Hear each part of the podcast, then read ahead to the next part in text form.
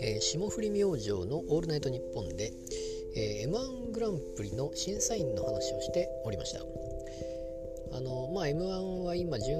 々決勝終わって次準決ということでメンバー発表されてましたけれども、えー、まあその話もいいんですがあの審査員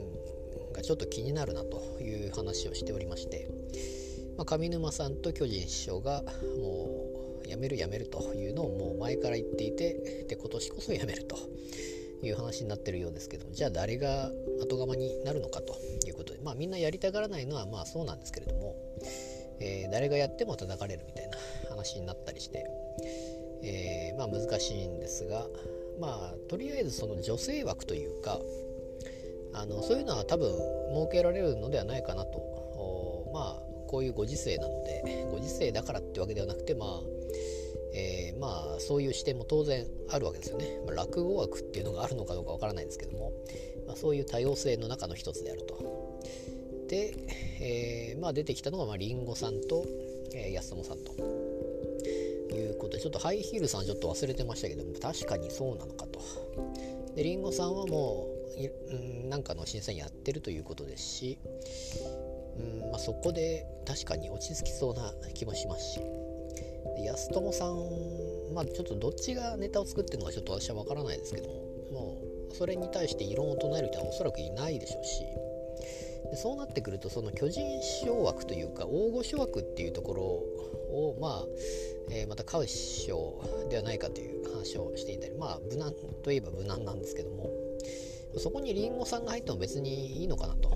つまりま女性枠を2つ作って、まあ、大御所枠ですよね。女性だからっていうわけではなくてもう大御所枠にりんごさんを入れて、えー、松本さんの隣に安友さんと。そういうパターンでもありなのかなと思ったり。あと名前が出てたのは誰でしたかね、まあ、若手というか、まあ、ノンスタとか石田さんであったり。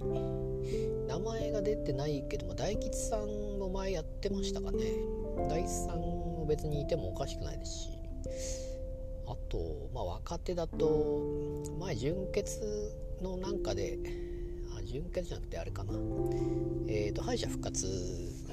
でたまに出てたのがたまにというか毎回出てるのかなあれは、えー、まあ、ノンスタ石田さんが多分毎回出ていて銀シャリの橋本さんが確か一緒にいたような気がしたので、えー、まあ若手だとその辺になるのかなと。思いますし、えーなのでま予想としては確かに霜降り